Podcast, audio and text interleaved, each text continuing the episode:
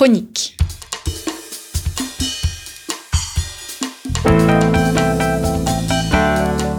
Une émission de la rédaction de Storia Voce. En partenariat avec Codex. On retrouve Christophe Dickès. Chers auditeurs, bonjour, merci pour votre fidélité à Storia Voce et bienvenue pour cette nouvelle émission consacrée à notre partenaire Codex, Codex 2000 ans d'aventure chrétienne, deux années d'existence. Il faut euh, s'abonner à Codex.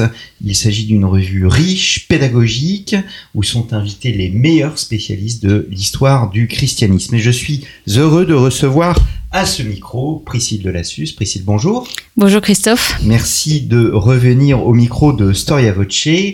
Nous allons célébrer cette année un anniversaire extrêmement important, le centième anniversaire de la naissance, euh, non pas d'un dissident, parce qu'il n'aimait pas se qualifier de dissident, mais d'un des plus grands écrivains du XXe siècle. Il s'agit d'Alexandre Solzhenitsyn. Il s'agit du thème que vous avez choisi euh, ce trimestre euh, et que vous traitez donc dans ce numéro 9, ce numéro trimestriel donc de Codex. Nous allons directement dans le sujet. Priscille, pourquoi avoir choisi ce personnage? Parce qu'il nous a semblé que c'était vraiment un personnage majeur du XXe siècle et qui paradoxalement est finalement assez peu euh, connu aujourd'hui, euh, notamment par la nouvelle génération qui parfois ignore jusqu'à son nom. Euh, en réalité, Alexandre Solzhenitsyn fait vraiment partie de ceux qui ont fait vaciller l'URSS jusqu'à la chute hein, du, mur à laquelle il a contribué parmi d'autres. donc c'est un, un homme majeur sur la scène historique, sur la scène littéraire aussi. C'est vraiment un écrivain gigantesque et nous avons vraiment tenu à ce que cette dimension artistique euh, soit aussi très présente euh, dans ce dans ce dossier. Et puis beaucoup me posent aussi la question et pourquoi chez Codex 2000 euh, ans d'aventure chrétienne vous avez choisi Solzhenitsyn? Eh bien aussi parce que son son œuvre porte un message spirituel et il n'est pas étranger à cette histoire chrétienne, même si c'est d'une façon toujours toujours assez discrète mais bien présente. Il était lié au monde orthodoxe? Oui, alors lui-même était orthodoxe. Alors il faut bien se dire hein, qu'il est né dans cette euh, dans cette URSS juste au lendemain en fait de la révolution. Il est né un an après euh, les fameuses révolutions de février et d'octobre. Donc il est né en 1918. Exactement, en 1918 et donc dans un contexte très difficile euh, pour les orthodoxes avec des églises au fur et à mesure hein, qui, qui vont se fermer, même si sa mère l'emmenait jeune à l'église.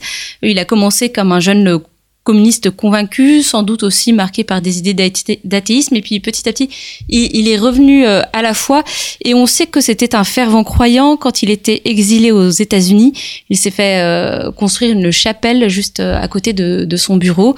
et voilà, et des thématiques chrétiennes affleurent dans toute son œuvre, même s'il ne le fait pas d'une façon extrêmement démonstrative, mais c'est quelqu'un de profondément euh, croyant et quelque part ça, irradie de, de ses mots et de ses écrits.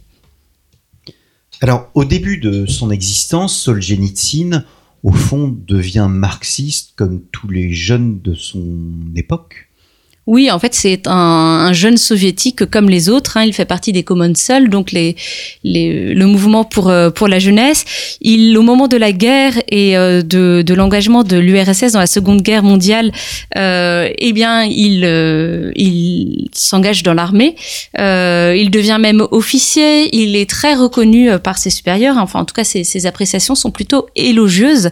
Et on, on pourrait le qualifier finalement de marxiste romantique, c'est-à-dire qu'il croit aux idéaux de de, la Révolution, même si dans certains courriers, euh, avec un de ses amis, il se permet de douter un peu de, eh bien, des idées du camarade Staline et de, du tour qu'il euh, fait prendre à la Révolution euh, initiale. Mais il ne remet pas en cause à ce moment-là l'idée même du communisme, même s'il se montre un peu critique, en privé bien sûr, envers Staline, et c'est ça qui va faire basculer sa vie.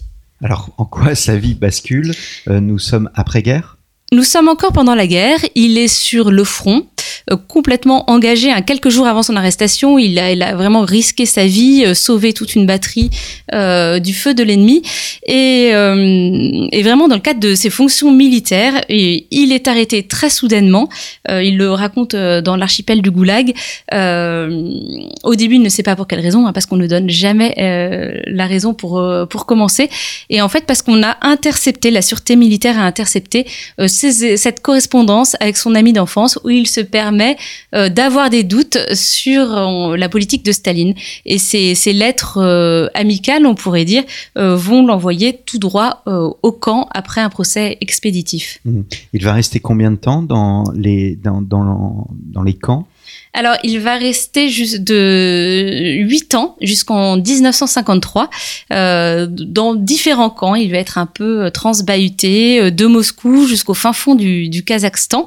Euh, il va connaître euh, à la fois une prison pour savants qui est plutôt dans des conditions assez favorable ou euh, plutôt propice au travail parce que lui-même est physicien.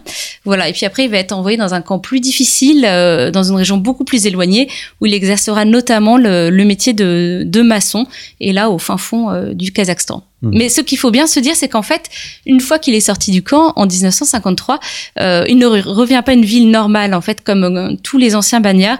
Il est en ce qu'on appelle la relégation, c'est-à-dire qu'il est euh, contraint à résidence. Il doit pointer régulièrement aux autorités locales et ne peut pas s'installer là où il veut. Donc, il est toujours sous, sous un étroit contrôle.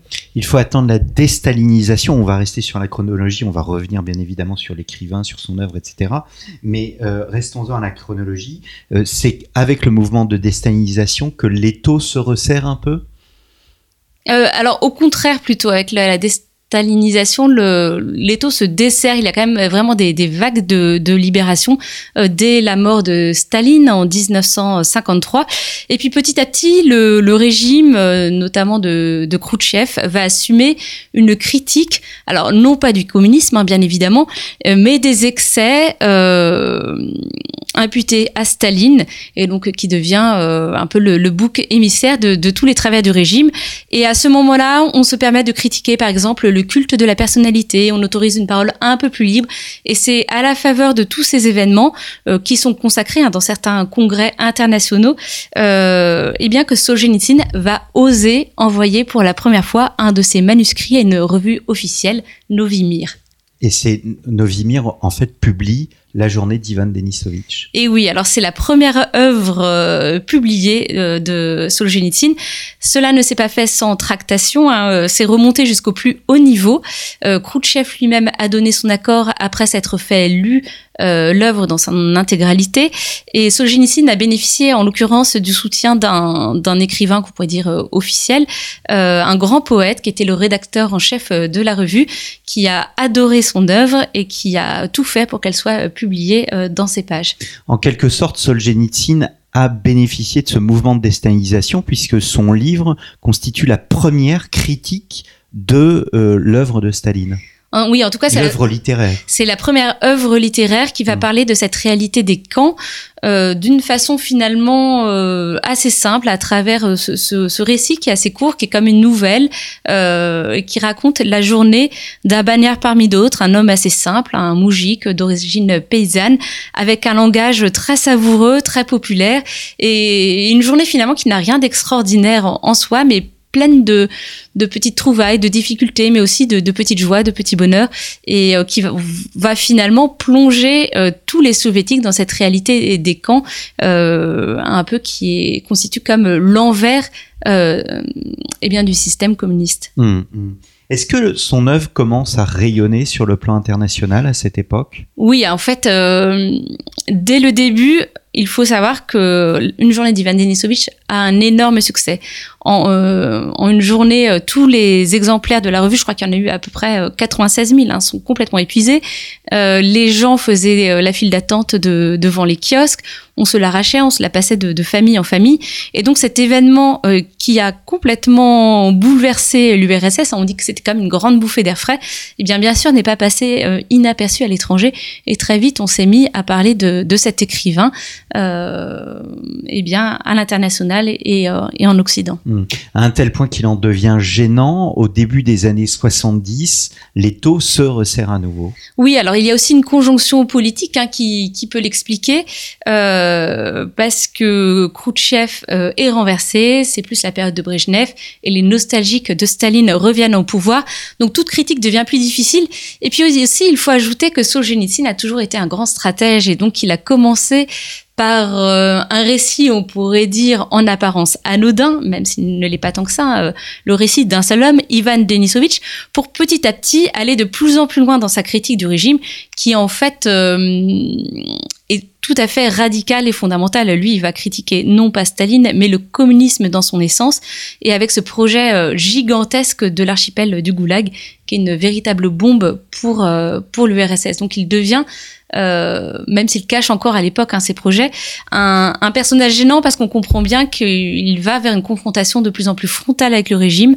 Euh, il ne s'en accommode pas et on arrive à un véritable bras de fer en fait entre lui et les autorités. Alors on ne peut éliminer un homme qui a un tel succès. Décide de euh, le déchoir de sa euh, nationalité soviétique, si on peut parler de nationalité soviétique. Oui, alors en fait, au terme de plusieurs années hein, vraiment de, de duel, euh, cet homme qui avait quand même reçu le prix Nobel de littérature, donc qui bénéficiait d'une reconnaissance internationale depuis 1970, eh bien, se trouve arrêté dans son appartement. Enfin, je, vous passe les, les rebondissements, mais c'est vraiment aussi passionnant qu'un roman policier. et alors là, tout le monde se demande mais qu'est-ce qui va advenir, advenir de lui euh, Est-ce qu'il va retourner dans les camps Et finalement, le choix qui est fait par les autorités soviétiques, eh bien, c'est de l'expulser à l'étranger, avec euh, finalement ce, pari euh, que sa voix aura moins de poids de l'extérieur que de l'intérieur. Mmh, Il ne voulait pas en faire un martyr quelque part. Mmh. Donc c'est d'abord l'Allemagne, puis ensuite l'exil américain. Oui, alors euh, d'abord l'Allemagne, une bonne étape en Suisse, et puis après il hésite entre plusieurs pays. Il aurait même pensé à la France, et puis il finit euh, en Amérique. Il se choisit un coin euh, dans le Vermont, un coin rempli de, de forêts où il peut vraiment travailler dans le silence, dans le calme, sans être inquiété. Là, en fait, on ne se rend pas compte à quel point pendant toutes ces années en URSS, il a dû travailler dans l'ombre finalement, et que pour lui c'est une grande paix de pouvoir travailler tranquillement sans avoir à cacher ses manuscrits. Hmm. Et il revient en Russie. Il faut attendre 1990 pour qu'il revienne définitivement dans son pays, là où il sera enterré. Oui, alors c'est même en 1994, hein, le temps que toutes ces euh, que son cas soit vraiment intégralement réglé et qu'au niveau juridique, il puisse vraiment se permettre de rentrer. Et il met vraiment en scène son retour, Solzhenitsyn, euh, ce retour auquel il croyait quand plus personne euh, ne le pensait possible. Il était parti avec la conviction qu'un jour il reviendrait en Russie et que le régime s'effondrerait. Euh, il faut se remettre dans le contexte. Hein. À la fin des années 70, ça paraissait une simple utopie. Donc en 94, il rentre et il choisit de rentrer par l'extrême est de, de la Russie euh, et notamment par euh, la ville de Magadan, qui est un lieu euh, emblématique des camps et en, en, Sibérie. Et petit à petit, de ville en ville, il, il va mettre plusieurs semaines à remonter jusqu'à Moscou pour aller à la rencontre de la population parce qu'il voulait vraiment euh, être au contact des gens, savoir ce qu'était euh, la Russie en 1994.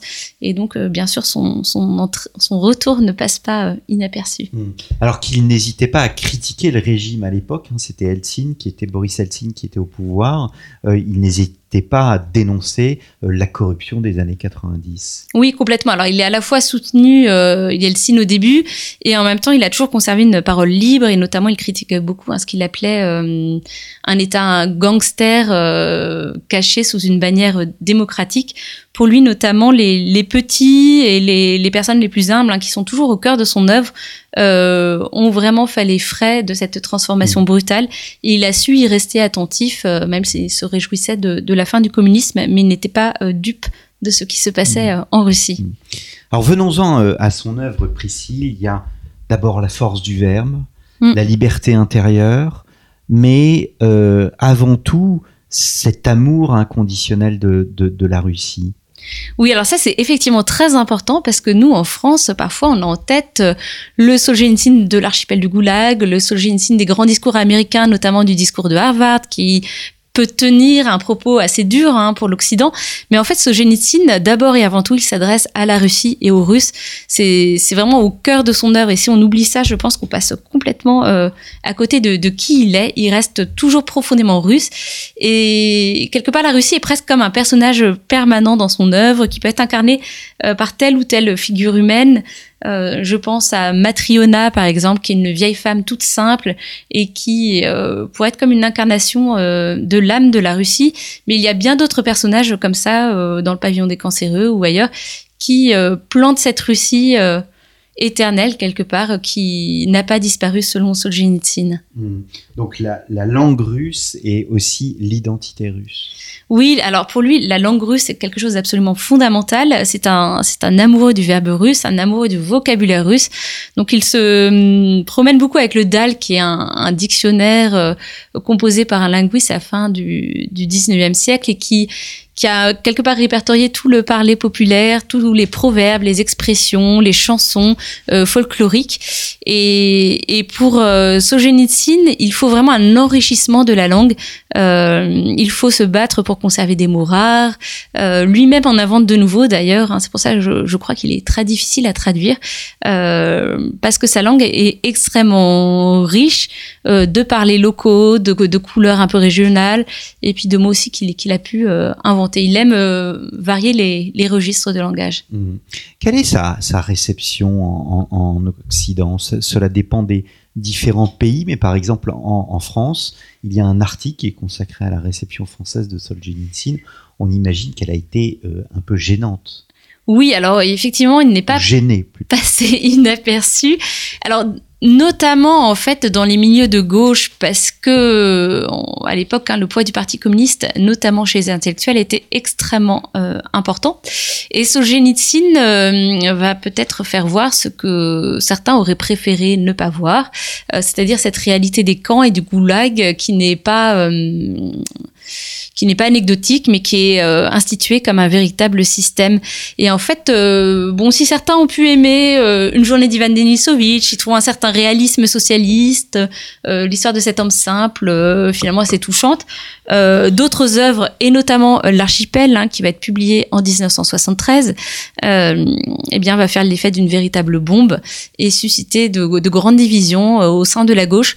Il faut quand même saluer l'honnêteté d'un certain nombre d'intellectuels communistes ou de, cette famille de pensée qui euh, sauront se remettre en cause à ce moment-là et ouvrir les yeux. Enfin, pour beaucoup, euh, Solzhenitsyn euh, bien va marquer un avant et un après et, et va leur faire prendre conscience de certaines réalités du, du, régime avec lequel ils vont prendre de la distance. Mais quelque part, toute la question pour ces gens-là va être de savoir bon, est-ce qu'on critique le stalinisme ou est-ce qu'on critique fondamentalement euh, l'essence même du hmm. communisme? Or, Solzhenitsyn fait sien les propos, par exemple, d'un Pionze sur le communisme intrinsèquement euh, pervers. Alors, il n'utilise pas le terme de pervers, mais euh, enfin, pour lui, il est intrinsèquement mauvais.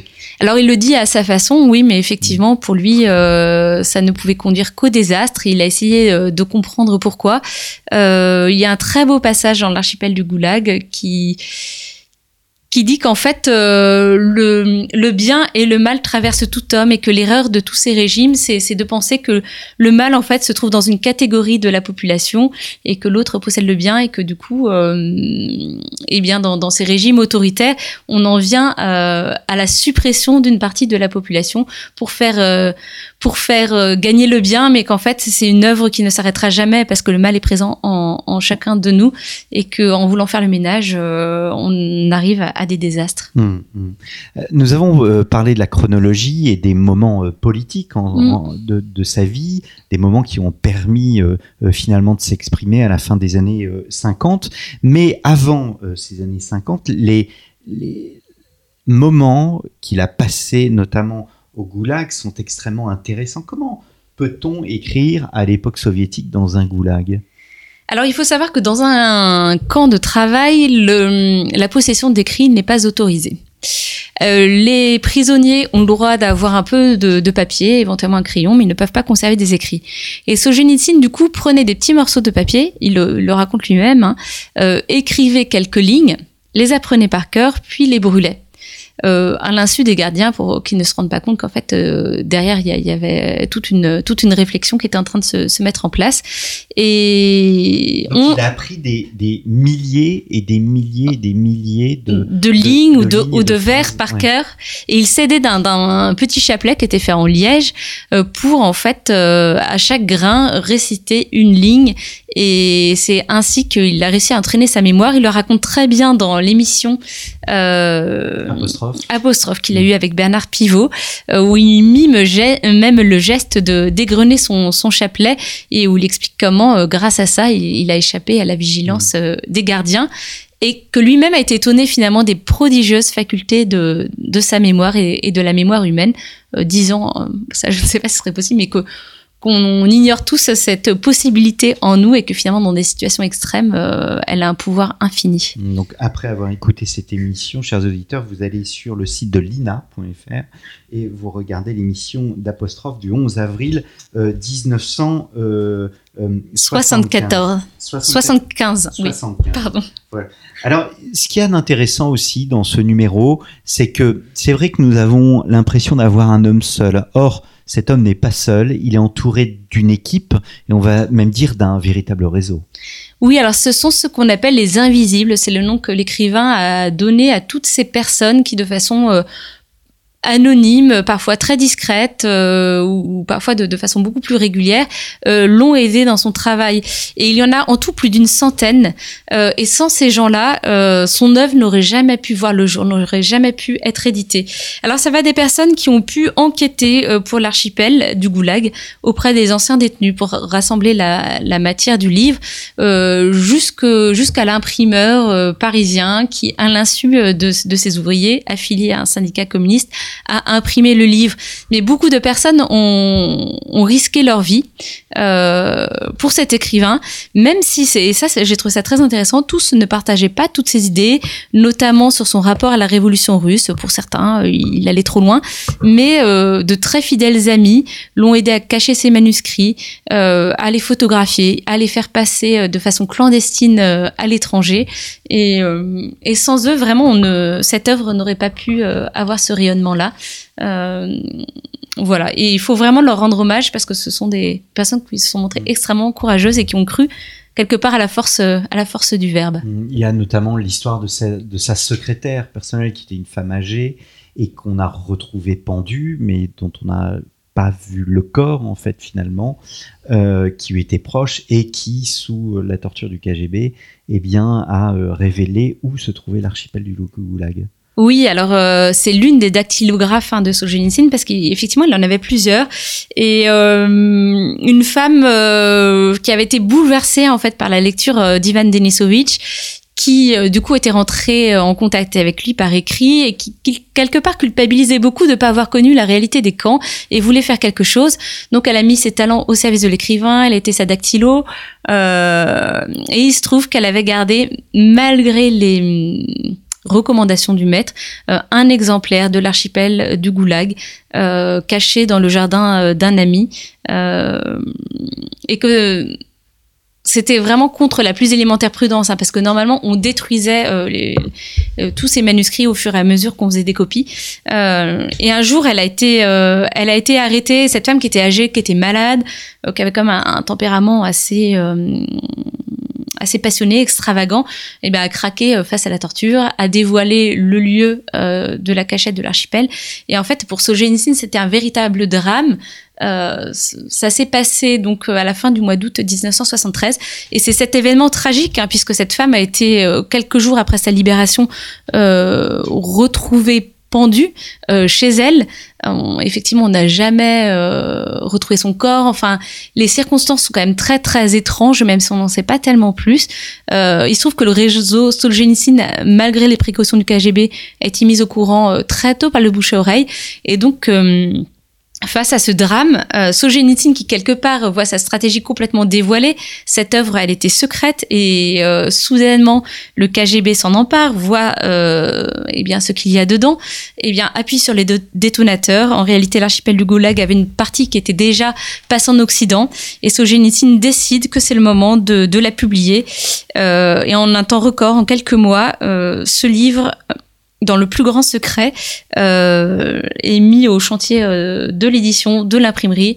Et en décembre, il paraît à Paris, en russe. Et c'est une véritable bombe qui a un retentissement mondial. Mmh.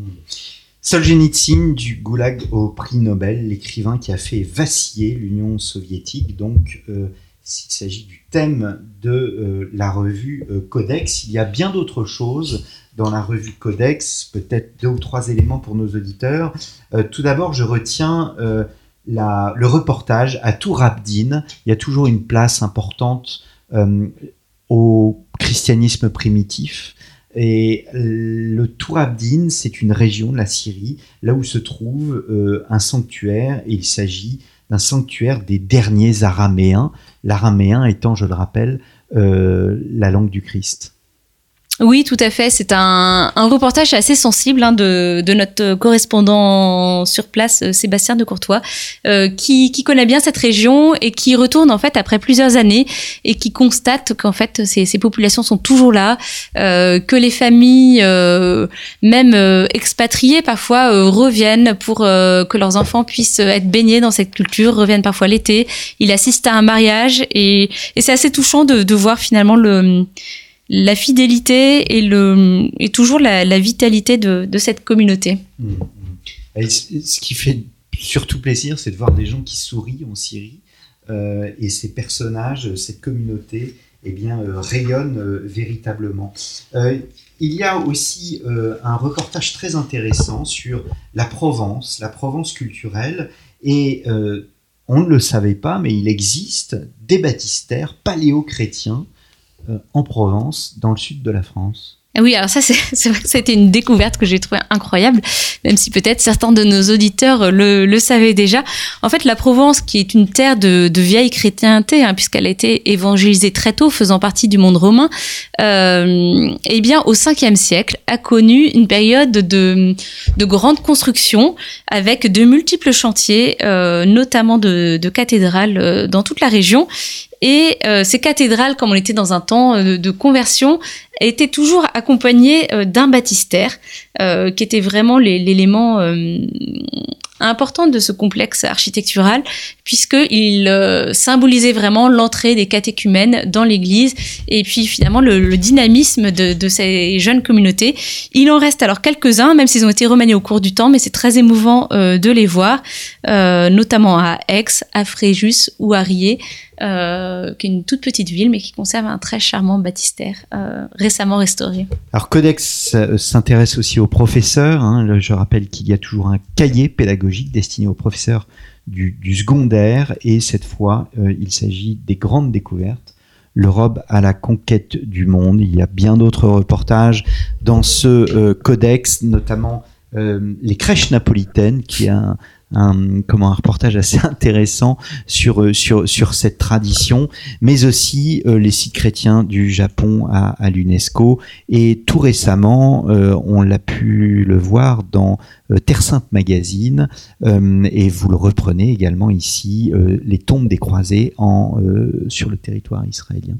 Merci beaucoup, Priscille Delassus. Merci Christophe. Et à très bientôt, chers auditeurs. N'hésitez pas à vous procurer Codex euh, pour le euh, prix de 15 euros. De 15 euros. Donc Solzhenitsyn du Goulag au prix Nobel, l'écrivain qui a fait vaciller l'Union soviétique. Euh, achetez ce numéro et abonnez-vous à cette revue à la fois pédagogique et riche, pleine d'images mais aussi de textes des meilleurs spécialistes. Merci et à très bientôt pour un nouveau numéro de Codex.